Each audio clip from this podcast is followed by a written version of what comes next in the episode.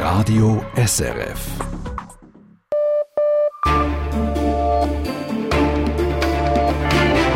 Radio SRF, Echo der Zeit mit Simon Hulliger. Die Themen. Italien. Die Regierungskrise wird zur Zerreißprobe für die Sozialdemokraten.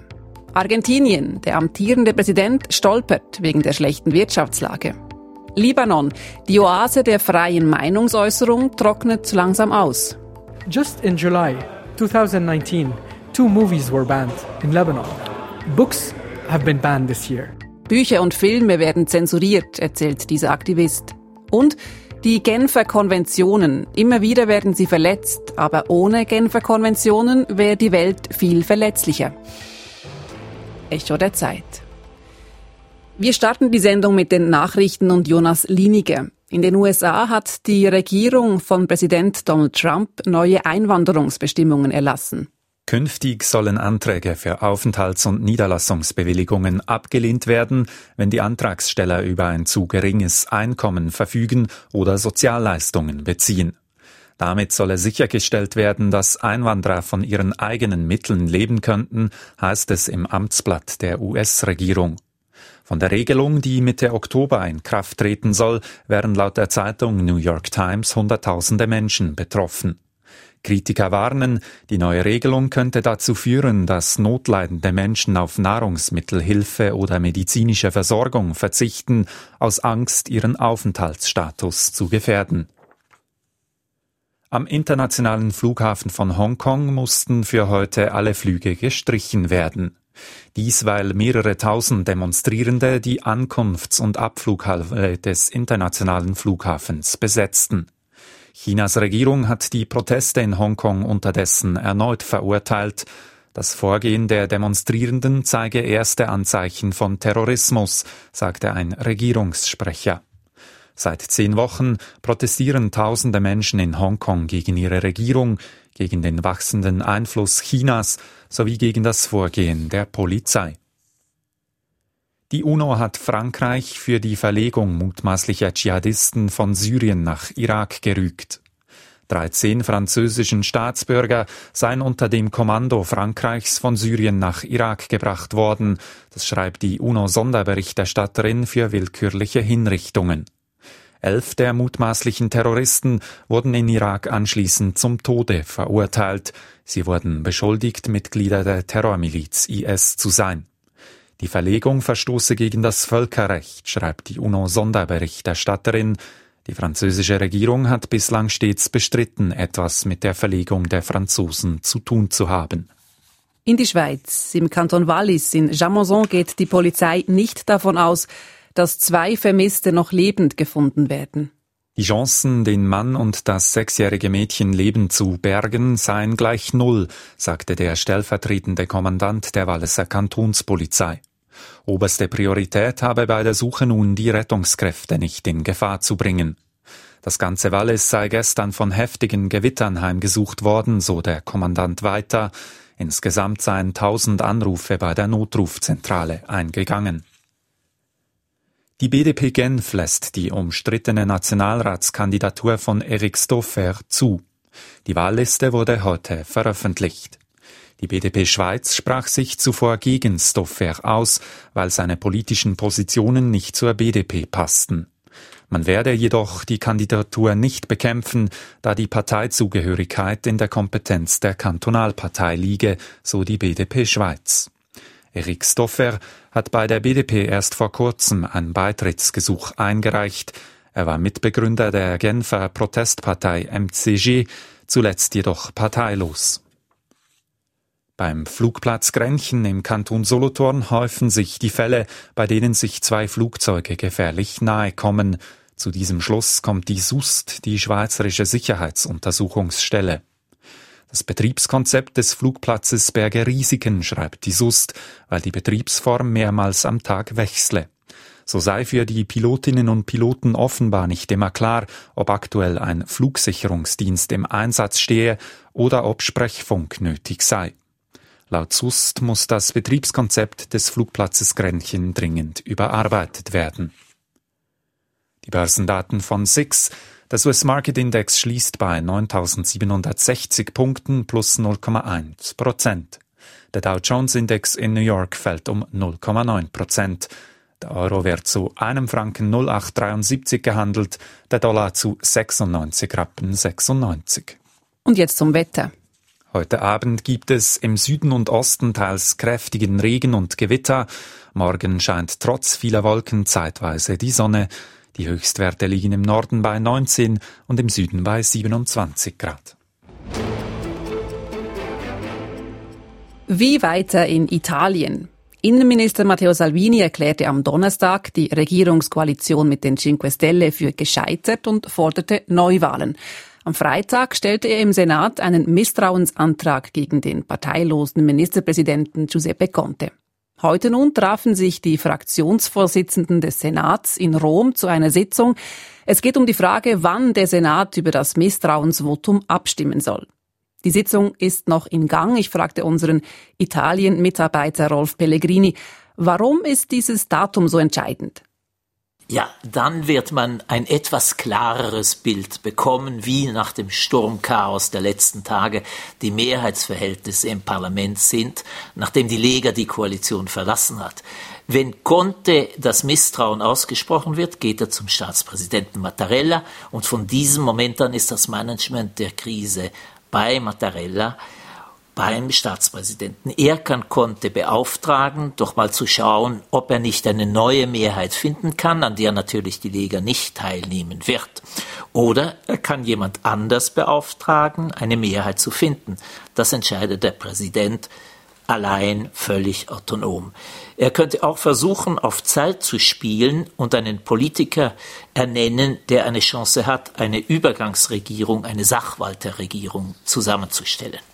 Wenn Präsident Mattarella nun auf Zeit spielen würde, was würde das für Matteo Salvini bedeuten? Das bedeutet für Salvini, dass er warten muss, bis er Regierungschef wird und im schlimmsten Fall, wenn es eine Übergangsregierung gäbe, so lange warten müsste, jahrelang, dass der strahlende Popularitätshimmel über ihm sich verdüstert, weil er seine Anliegen, ein Ankurbelungsprogramm durch gewaltige Investitionsspritzen und Steuersenkungen nicht durchbringen kann und seine Anhänger sich enttäuscht von ihm abwenden würden. Während des Wochenendes zeigte sich ja, dass äh, sich Widerstand gegen Salvini formiert. Der frühere Premier und frühere Chef der Sozialdemokraten Matteo Renzi brachte die Idee einer Regierung der nationalen Rettung ins Spiel, ein Pakt der Sozialdemokraten mit den Cinque Stelle. Wie würde das aussehen? Renzi hat zwar das Parteipräsidium im Partito Democratico an Nicola Zingaretti verloren und er hat sich seither abgesondert, aber er gibt immer wieder von der Seitenlinie aus zu verstehen, dass er im Grunde die einzige Person sei, die die stark geschwächte Partei retten und zu neuem Prestige verhelfen könne. Der Vorschlag von Renzi für eine Zweckallianz mit willigen Cinque Stelle-Politikern ist nicht nur der Versuch, Salvini auszubremsen und ihm keine rasche triumphale Wahl zu erlauben, sondern natürlich auch der Versuch, sich selbst zu profilieren und sich selbst in den Vordergrund zu spielen. Und welche Rolle würde der jetzige Ministerpräsident Giuseppe Conte in diesem Plan spielen? Das weiß man nicht. Conte, Professor für Privatrecht, war vor einem Jahr als schwächlicher Butler belächelt worden. Doch er hat in der Zwischenzeit den Respekt vieler gewonnen, in der EU und in Italien, weil er es versteht, sich auf dem diplomatischen und politischen Parkett ruhig, aber auch dezidiert zu bewegen. Er ist eine Art Gegenpart zum Draufgänger Salvini und er hat offensichtlich das Vertrauen auch des Staatspräsidenten Mattarella. Niemand würde sich wundern, wenn man konnte jetzt schon bald oder später in einer wichtigen Rolle sehen würde. Aber im Plan Renzi, den einige schon für tot erklären, spielt er keine Rolle. Und dieser Plan Renzi, wie kommt er beim Partito Democratico, bei den Sozialdemokraten an? Die Parteileitung unter Nicola Zingaretti hat schon dezidiert abgewinkt, nicht mit uns. Und komisch ist der Vorstoß schon, komisch, wenn auch für schlaue italienische Politiker nicht ganz überraschend. Renzi hat während Jahren die Cinque Stelle auf Distanz gehalten, wollte mit ihnen nichts zu tun haben. Jetzt möchte er mit ihnen zusammenspielen, um Salvini den Weg zu blockieren. Bemerkenswert ist aber auch, dass der Komiker Beppe Grillo, der Vater der Cinque Stelle, bereit wäre, Renzi zu helfen, um den, wie er sagt, barbaren Salvini zu stoppen. Derselbe Beppe Grillo hatte seinerseits einst Renzi als Buffoncello, als kleiner Narr verhöhnt. Also führt die Regierungskrise in Italien zu einer Zerreißprobe bei den Sozialdemokraten? Ja, das ist sehr wahrscheinlich. Carlo Calenda, der frühere Minister für Wirtschaft unter den Regierungen von Renzi und Gentiloni, hat heute erklärt, dass der Partito Democratico am Ende sei, denn Renzi plane auszutreten und eine eigene Partei zu gründen. Ja, wenn Renzi sich nicht plötzlich einfügt, dann sind alle Hoffnungen vergeblich dass die Partei sich auffangen könnte, wenn Salvini Fehler macht und er wird Fehler machen. Und dass sich Renzi mit seinem großen Ego wieder plötzlich brav einfügt, das kann wohl niemand erwarten. Der Partito Democratico muss also zunächst den Kompass wiederfinden. Sagt Italien-Mitarbeiter Rolf Pellegrini. Sie hören Echo der Zeit auf Radio SRF und so geht es bei uns weiter. Ausführen, was bereits beschlossen ist. Wenig Gestaltungsfreiheit für den neuen Chef der ABB. Heute trifft es eine Band, morgen kann es uns alle treffen. Im Libanon sorgen sich Aktivisten vor staatlicher Zensur. Und Menschlichkeit im Gräuel des Krieges, 70 Jahre Genfer Konventionen und wo die Gegenwart Anpassungen verlangt. Echo der Zeit. Seit April sucht der größte Schweizer Technologiekonzern ABB einen neuen Konzernchef. Und jetzt hat er ihn gefunden. Ab März wird der gebürtige Schwede Björn Rosengren ABB führen. Freie Hand hat er dabei kaum, denn Rosengrens wichtigste Aufgabe wird sein, den bereits eingeleiteten Umbau des Konzerns zu Ende zu bringen. Wirtschaftsredaktorin Evelyn Kobler. Gesucht war ein Chef oder eine Chefin für den größten Schweizer Technologiekonzern. Das tönt nach einer interessanten Stelle. So wirkt es glaubwürdig, wenn ABB-Verwaltungsratspräsident Peter Foser an einer Telefonkonferenz heute betonte, man habe eine ganze Reihe von Interessenten zur Auswahl gehabt. Bei genauerem Hinsehen hat der vermeintliche Traumjob aber einen Haken. So war vor allem eine Person gesucht, die den bereits laufenden Konzernumbau, den sich notabene andere ausgedacht haben, noch zu Ende bringen soll. Also ausführen statt selber gestalten, so der Auftrag. ABB will sich künftig auf vier Kerngeschäfte konzentrieren. Die sollen möglichst eigenständig aufgestellt sein. Sie sollen mehr Dinge selber entscheiden können als bisher. Das geht zu Lasten des Hauptsitzes, der wird verkleinert. Kurz, ABB soll künftig dezentral organisiert sein. Der künftige Konzernchef Björn Rosengren ist offenbar willens, diese Strategie ab März 2020 zu vollenden. Der 60-jährige Schwede ist momentan Chef der ebenfalls schwedischen Sandvik. Mit dem Wechsel zu ABB bekommt er die Möglichkeit, künftig ein Unternehmen zu führen, das dreieinhalb Mal mehr Angestellte hat. Ob ihn zudem ein finanzieller Willkommensgruß zu ABB gelockt hat, ist nicht bekannt.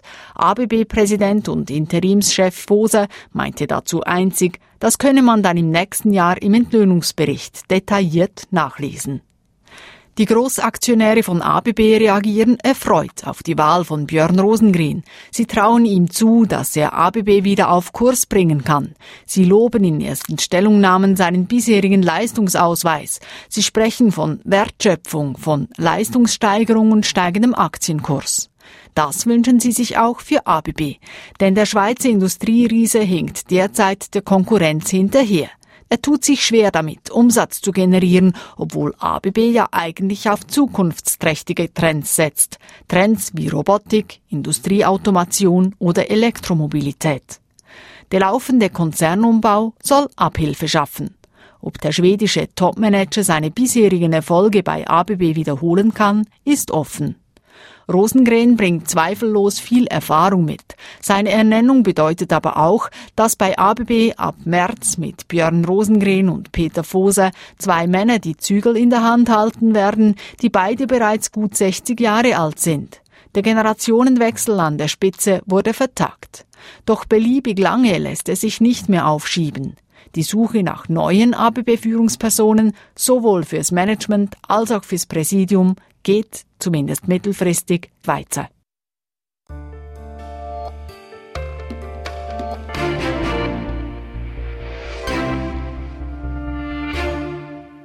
Im Oktober wählt Argentinien einen neuen Präsidenten. Und gestern erlitt der aktuelle Präsident Mauricio Macri eine herbe Niederlage. Es waren Vorwahlen, eine Art Stimmungstest, und diese Vorwahlen gewann sein Herausforderer Alberto Fernandez deutlich. Eine entscheidende Rolle spielt auch die Ex-Präsidentin Christina Kirchner. Der siegreiche Fernandez ist der frühere Kabinettschef von Kirchner und Kirchner kandidiert als dessen Vizepräsidentin. Der argentinische Peso ist nach Bekanntgabe der Vorwahlresultate eingebrochen. Karen Naundorf ist Südamerika-Korrespondentin von Fernsehen SRF. Ich fragte sie, dass Macri bei den Vorwahlen abgeschlagen auf Platz zwei landet. Wie lässt sich das erklären? Da müssen Sie sich eigentlich nur die Zahlen anschauen. Im Wahlkampf hatte Macri damals gesagt, die Inflation sei leicht in den Griff zu bekommen. 2015, als er als Präsident dann antrat, lag sie bei 26 Prozent und heute liegt sie bei 55 Prozent. Und was das für Folgen hat, das kann man sich ausmalen. Viele Menschen kommen einfach mit ihrem Gehalt nicht mehr zurecht. Und dazu kommen noch viele enttäuschte Hoffnungen. Macri hatte im Wahlkampf auch etwa null Armut Pobreza Zero versprochen. Und dass das ein unhaltbares Ziel war, das hat er später auch selbst zugegeben. Aber er hat nicht nur diese ohnehin schon hohen Armutsziffern gehalten, sondern sie sind gestiegen. Warum ist es Macri denn nicht gelungen, die Wirtschaft zu beleben? Macri und sein Team haben einfach kein echtes Rezept für Argentinien gefunden. Und die Gründe dafür sind vielfältig. Nicht alle liegen in Argentinien. Also da können Sie auch an Commodity-Preise denken, den Dollarkurs. Aber auch rein psychologisch hat Macri einfach vieles falsch gemacht. Also er hat es zum Beispiel nicht geschafft, Vertrauen zu schaffen. Und so kam der internationale Dollarregen, auf den er eigentlich gebaut hatte, nie an. Und damit meine ich nicht nur internationale Investoren, sondern auch Argentinier selbst. Also ich meine zum Beispiel ein Interview, das sein erster Energieminister gegeben hat. Er sagte damals, er werde gewiss nicht sein gesamtes Millionenvermögen zurück nach Argentinien holen. Und das war eben jemand aus dem Kabinett von Macri. Und da musste man sich danach eben vielleicht auch nicht wundern, wenn Investoren das Vertrauen fehlte. Was ich aber vielleicht noch anfügen würde, ist, dass die Enttäuschung besonders groß ist deshalb, weil die Situation, in der Macri das Land damals übernommen hat, zwar komplex war, aber von den Voraussetzungen her vielleicht gar nicht so schlecht. Das hat zumindest damals sein erster Wirtschaftsminister auch gesagt. Denn Argentinien war weitestgehend entschuldet, auch beim Internationalen Währungsfonds, wo eben der Schuldenberg heute wieder enorm ist. Das waren ja jetzt erst Vorwahlen. Hat er denn überhaupt noch Chancen bei den Wahlen im Oktober? Drei Monate sind in Argentinien eine kleine Ewigkeit. Man kann jetzt noch gar nicht einschätzen, was da jetzt alles noch passieren wird bis zu den Wahlen. Also es können Gerichtsverfahren sein, Skandale. Es kann da noch einiges auf die Argentinier zukommen. Was man aber schon sagen kann, Mauricio Macri kann auf die Unterstützung der großen Medienhäuser bauen. Das wird er sicherlich versuchen auszunutzen. Und sein Ziel muss es also sein, einen Sieg von Fernandes in der ersten Runde zu verhindern und ihn in einen zweiten Wahlgang zu zwingen. Gegenspieler von Macri, Sie haben es gesagt, sind Fernandes und eben auch Christina Kirchner. Und gegen sie läuft ja eigentlich ein Verfahren wegen Korruption. Ihre politische Bilanz als Staatschefin, die ist nun ja durchwachsen. Warum ist denn die linke Peronistin dennoch so beliebt bei den Wählerinnen und Wählern in Argentinien? Christina Kirchner polarisiert und sie hat damals während ihrer Regierungszeit Argentinien gespalten. Das heißt im Umkehrschluss aber auch, dass sie die Unterstützung eines Teils der Bevölkerung nie verloren hat. Denn es gab einfach Dinge, die die Argentinier wirklich als gut in Erinnerung haben aus ihrer Zeit. Eine gewisse Stabilität. Ihr Mann hat auch das Land 2000 aus der Staatspleite herausgeholt. Dann gibt's Leute, die erinnern sich vielleicht an das Programm, bei dem jedes Schulkind einen Laptop bekommen hat. Und der Peso blieb zumindest in den ersten zwei Kirchner Regierungszeiten, also Nesta und die erste von Christina, relativ stabil. Damals kehrten Wissenschaftler zurück nach Argentinien, es wurde investiert. Also das erinnern viele jetzt in Krisenzeiten wieder.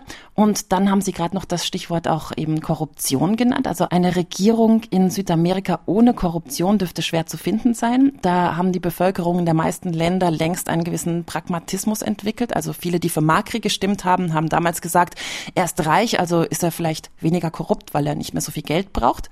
Und in Sachen Kirchner kommt noch dazu, dass die Argentinier der Justiz ohnehin misstrauen, weil sie oft politisch motivierte Entscheidungen trifft.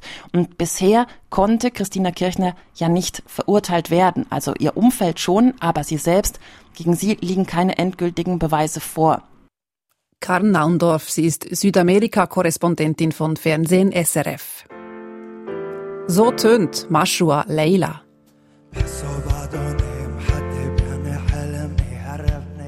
Eine international bekannte Band aus dem Libanon. Hier hören wir sie in einer Aufnahme vom Montreux Jazz Festival aus dem letzten Jahr. Am Wochenende hätte Mashua Leila am berühmten Biblos Festival im Libanon auftreten sollen. Ein Heimspiel sozusagen. Doch die Festivalleitung sagte das Konzert ab unter Druck der maronitisch-katholischen Kirche und wegen einer Flut von Gewaltdrohungen in den sozialen Medien gegen das Festival und die Band. Der Vorwurf, die Band habe die christliche Religion beleidigt. Der Fall Mashua Leila ist kein Einzelfall. Und das ausgerechnet in dem Land, das im arabischen Raum als Oase der freien Meinungsäußerung gilt.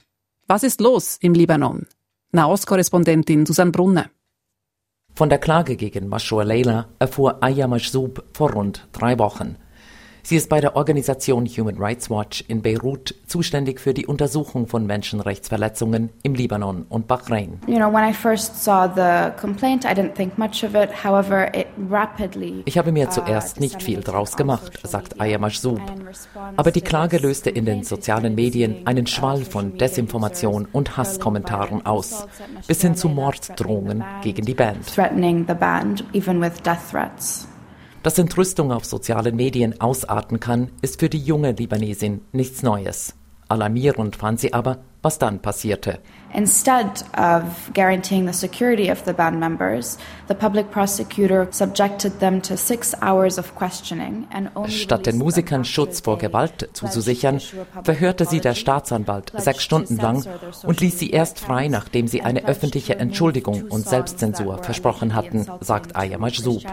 Angeklagt wurde. Mashua Laila nicht. Die Gewaltdrohungen gegen sie und das Festival hörten had damit jedoch nicht auf. I mean, the government's response, or rather non-response, Die Untätigkeit der Regierung war entsetzlich, sagt die Mitarbeiterin der Menschenrechtsorganisation.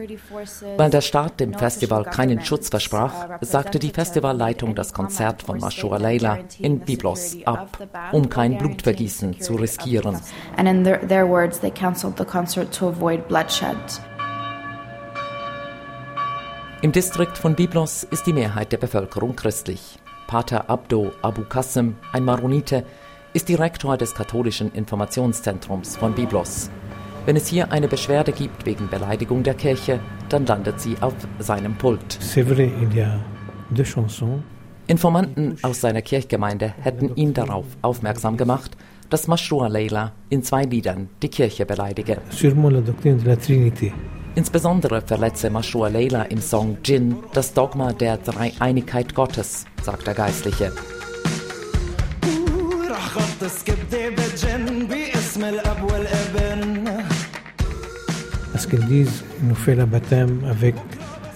Djinn. Sie singen von einer Taufe mit Jinn im Namen des Vaters und des Sohnes. Sie ersetzen den Heiligen Geist mit dem Wort Jinn, erklärt der Pater. Jinn heißt im Arabischen Geist, aber auch das alkoholische Getränk Gin. Nur, das Lied ist fast vier Jahre alt und Mashua Leila wurde ausgerechnet am Biblos Festival 2010 so richtig berühmt. Warum reagiert die Kirche erst jetzt? Franchement, Nous avons enseigné de cette groupe cette année. Ehrlich gesagt haben wir erst dieses Jahr von dieser Gruppe erfahren, sagt der Direktor des katholischen Informationszentrums in Biblos. Ayman Mahanna bezweifelt diese Aussage. Er ist der Exekutivdirektor der Samir Kassir Foundation in Beirut, die sich für Meinungsfreiheit in der Levante einsetzt. I think at the core of it is pure and simple homophobia. Im Kern geht es um Homophobie, sagt Mahanna. Für Religiöse sei die Band mit ihrem offen schwulen Sänger eine Provokation. Nur seit einiger Zeit bestrafen libanesische Gerichte Homosexualität nicht mehr. Mashur Leila-Gegner hätten deshalb einen anderen Grund gesucht, um gegen sie vorzugehen. Out of being actually homophobic, needed to find another excuse. Pater Kassem wehrt sich gegen diesen Vorwurf. On a parlé de l'article 9 wir haben uns nur auf Artikel 9 der libanesischen Verfassung berufen, der Respekt vor allen Religionen fordert, sagt der Pater. Mashur Leila habe klar dagegen verstoßen. Wir haben deshalb die Justiz gebeten, ihren Auftritt am Biblos Festival zu verbieten, sagt Pater Kassem. De faire arrêt euh, cette partie du festival. Zensur komme im Libanon immer häufiger vor, sagt Ayman Mahanna von der Samir Kassir Foundation. Just in July 2019, two movies were banned in Lebanon. Books have been banned this year, including Yuval Harari's books. Alleine im Juni dieses Jahres wurden im Libanon zwei Filme verboten und Bücher, auch die des israelischen Erfolgsautors Yuval Harari, sagt Mahanna. Journalisten, Blogger und andere, die Politiker kritisierten, würden zu Verhören vorgeladen. Und das vermehrt seit den Massendemonstrationen in 2015 gegen die mangelhafte Abfallentsorgung im Land. Die Regierung kam damals massiv unter Druck. Diese ist ständig zerstritten und oft monatelang handlungsunfähig. Das gebe den einzelnen religiösen und politischen Gruppierungen mehr Macht, ihre Ideologien durchzusetzen, sagt Ayman Mahanna. Kritiker im Inland schüchterten sie ein, Kritik aus dem Ausland verhinderten sie mit einer Art Erpressung. If you do not keep us in place and supporting us economically and turn a blind eye on what we do, we'll send you our refugees. Wenn ihr uns nicht an der Macht haltet und wirtschaftlich unterstützt, dann schicken wir euch unsere Flüchtlinge. Etwa so setzten alle Machthaber im Nahen Osten, vor allem den Westen, unter Druck, auch im Libanon. Eine Protestnote gegen die Zensuraffäre rund um Mashua Leila setzte allerdings die Schweizer Botschaft im Libanon auf Facebook ab. Meinungsfreiheit sei eine der vielen Werte, die den Libanon und die Schweiz einten. Zitat Wir bedauern zutiefst die Absage des Mashua Leila Konzerts am internationalen Biblos Festival. Im Libanon selbst gab es vor der Mashua Leila Affäre kaum Proteste gegen die zunehmende Zensur. Das hat sich nun geändert. Der erste große Protest fand am Freitagabend in Beirut statt in Form eines Gratiskonzertes für die Meinungsfreiheit.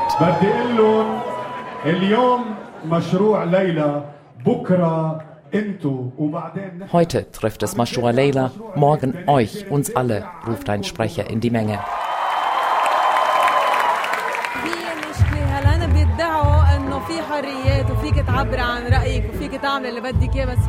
Das Problem ist, die Behörden behaupten, wir könnten alles sagen. In Wahrheit sperren sie uns aber ein oder bedrohen uns, wenn wir sie kritisieren oder Fans einer solchen Rockgruppe sind, sagt diese junge Konzertbesucherin.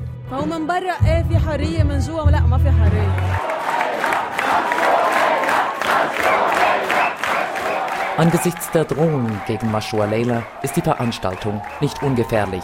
Sie findet im Palast statt, einem renovierten alten Kino, das nur einen Ausgang hat für 2000 Personen. Doch die Besitzerin weiß sich zu helfen. Es ist die berühmte libanesische Fernsehmoderatorin Rania Bahut, die mit ihrer tabulosen Frauentalkshow Kalam Niswan in der arabischen Welt Furore machte. already, um, ich habe meine eigenen Sicherheitskräfte, lacht sie. Sie werde diesen Ort schützen, auch wenn die Polizei nicht mithelfen sollte, verspricht sie. So we will protect this place no matter what. Die Veranstaltung endet am frühen Morgen ohne Zwischenfälle.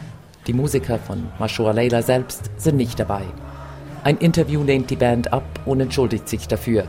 Ihre rechtlichen Berater rieten ihnen zurzeit von Interviews ab. Susanne Brunner. Selbst im Krieg ein gewisses Maß an Menschlichkeit garantieren. Dafür wurden vor 70 Jahren die Genfer Konventionen unterzeichnet. Diese definieren Regeln, die bei bewaffneten Konflikten eingehalten werden sollen. Alle damals existierenden Staaten haben diese Konvention 1949 unterzeichnet, geprägt von den Gräueltaten des Zweiten Weltkrieges, auf einer Konferenz, die von der Schweiz initiiert worden war. Wenn wir heute nach Syrien schauen, Jemen oder Libyen, da werden diese Konventionen immer wieder verletzt. Spitäler werden angegriffen, es gibt Folter, Gewalt an Kindern oder Frauen, die im Krieg vergewaltigt werden. Daniel Thürer ist emeritierter Professor für Völkerrecht an der Universität Zürich und war viele Jahre Mitglied des Internationalen Komitees des Roten Kreuzes IKRK.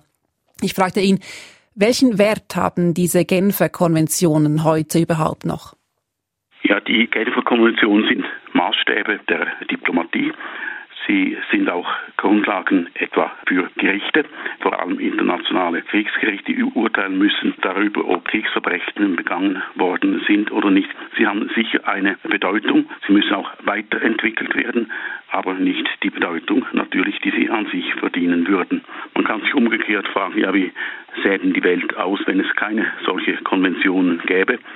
Dann würde das absolute Chaos vorherrschen, die Anarchie, und das wäre sicher ein furchtbarer Zustand.